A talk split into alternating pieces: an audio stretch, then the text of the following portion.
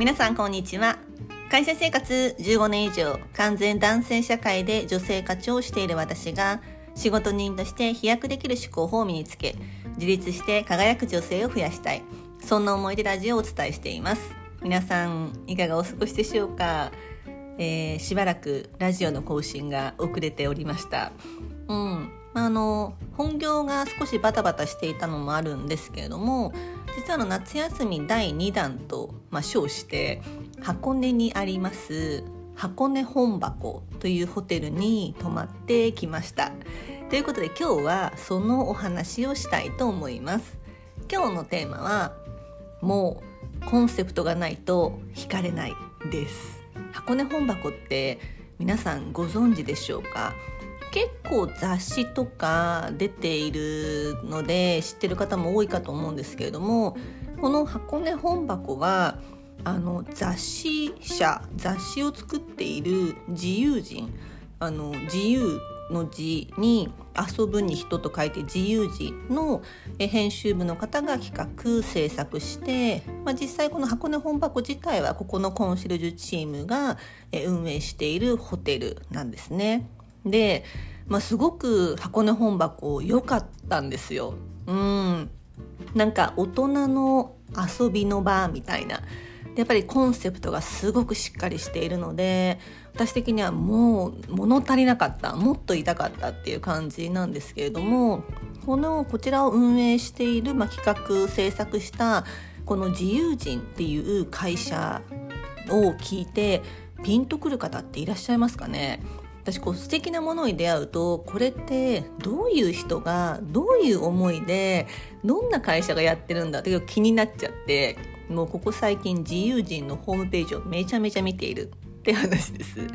でこの会社の紹介まずさせていただきたいんですけれどもこの会社さんは、えー、代表の方が岩佐さんという方であの武蔵野美大を出ていらっしゃるんですね。なんでもとにかくセンスがいい、うん、もう置いてあるものもホームページもすごくセンスがいい雑誌もすごくセンスがいいです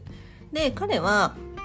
こう2000年代の前半にこう無添加食品とか、えー、天然の醸造味噌醤油ブームなどを、まあ、仕掛けた方なんですね。で2020年代ってもう今から20年以上前なんですけど私会社入ったの15年ぐらい前でその時オーガニックっていう言葉すら本当に珍しくてオーガニックカフェって本当に探して数軒っていう時代に、まあ、これをブームを、えー、仕掛けた。で彼はこの2014年には、えー、新潟県の温泉街に里山十丁っていうホテルをオープンさせているんですね。でそのホテルの第2弾としてこの2018年に今回私が行ったこの箱根本箱を開業されています。で2020年にはえー、松本十条というところもオープンさせていて、うん、私も今回箱根本箱に行ってこの里山十丁も松本十丁も行きたいっていうふうに今すごく思っています。でまあ、この代表の方、まあ、どういう方がやってるんだろうと思ってこの岩佐さんをすごく、まあ、いろいろネット上で調べて、まあ、ぜひ会いたいと思ってるんですけれども、まあ、あのこの彼のコンセプトがすごくいいなと思っていて、うん、で何かっていうとまたちょっと明日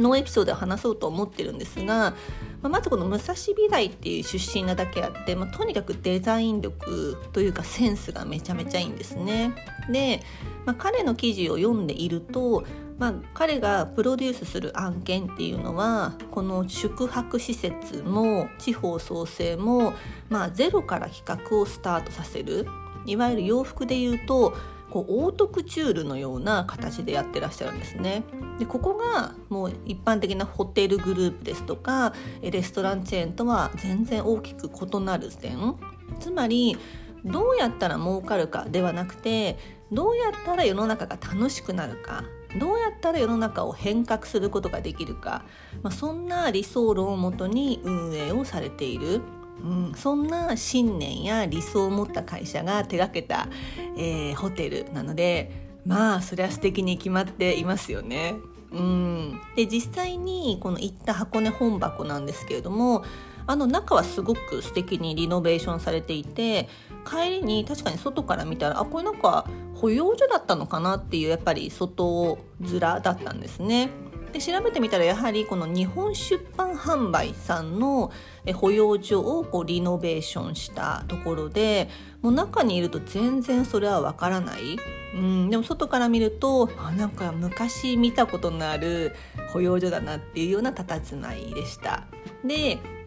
うん、今日以降もインスタのストーリーにめちゃめちゃこの旅行の時写真撮ったので あのバンバン上げていくのでぜひあの見ていただきたいですしあのリアルタイムでご覧になれない方はあのトリップっていうフォルダーっていうのかな？あそこにも、えー、今回の残しておこうと思っていますのでぜひ見てもらえるなって思っています。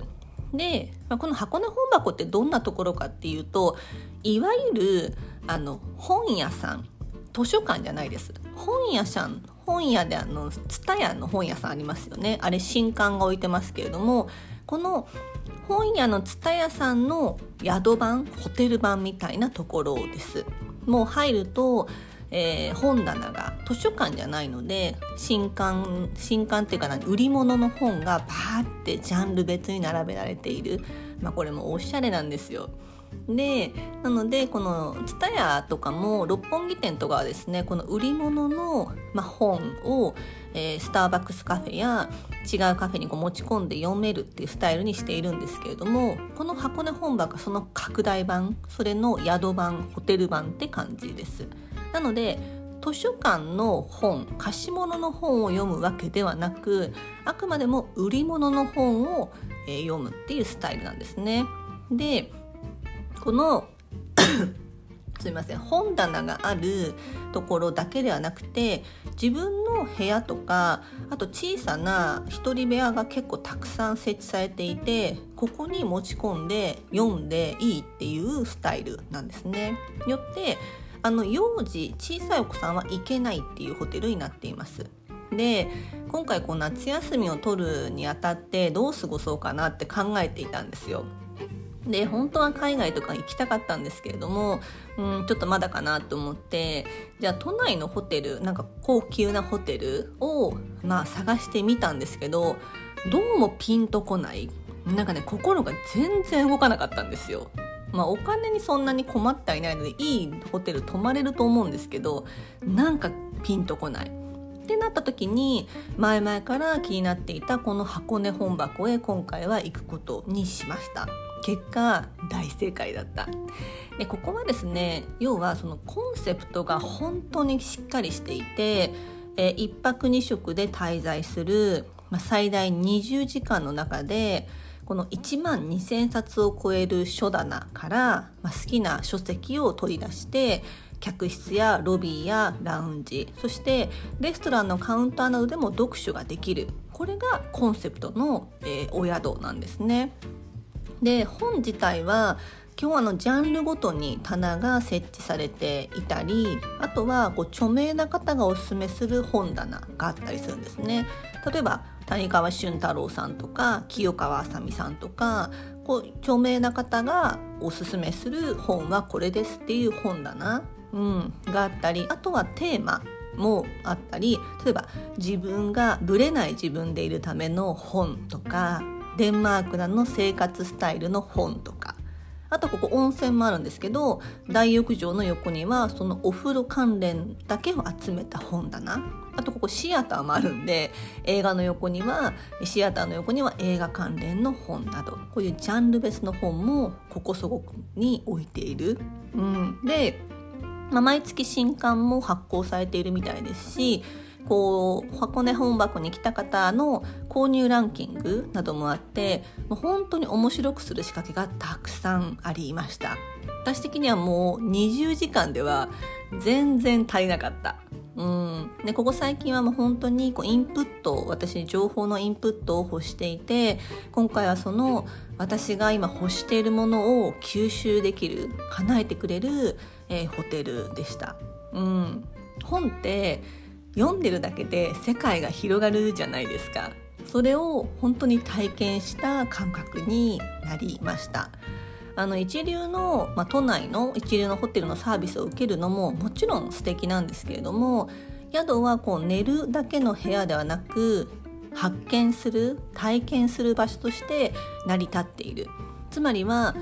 今回の本箱のようなコンセプトがしっかりしているお宿やホテルってやっぱり強いなもうこういうコンセプトがしっかりしている宿じゃないと私泊まれないなっていうふうに改めて思いました。うん、で今回このホテル宿に泊まったことをきっかけに、まあ、どんな会社がやってるんだろうどんな人が携わってるんだろうってすごく調べたんですね。なので、えー、明日もその話をしたいと思いますのでぜひ楽しみにしておいていただけるととっても嬉しいです。ということで今日のテーマはもうコンセプトがないと惹かれないです。今日も最後のお聴きいただきありがとうございました。それでは素敵な一日をお過ごしくださいませ。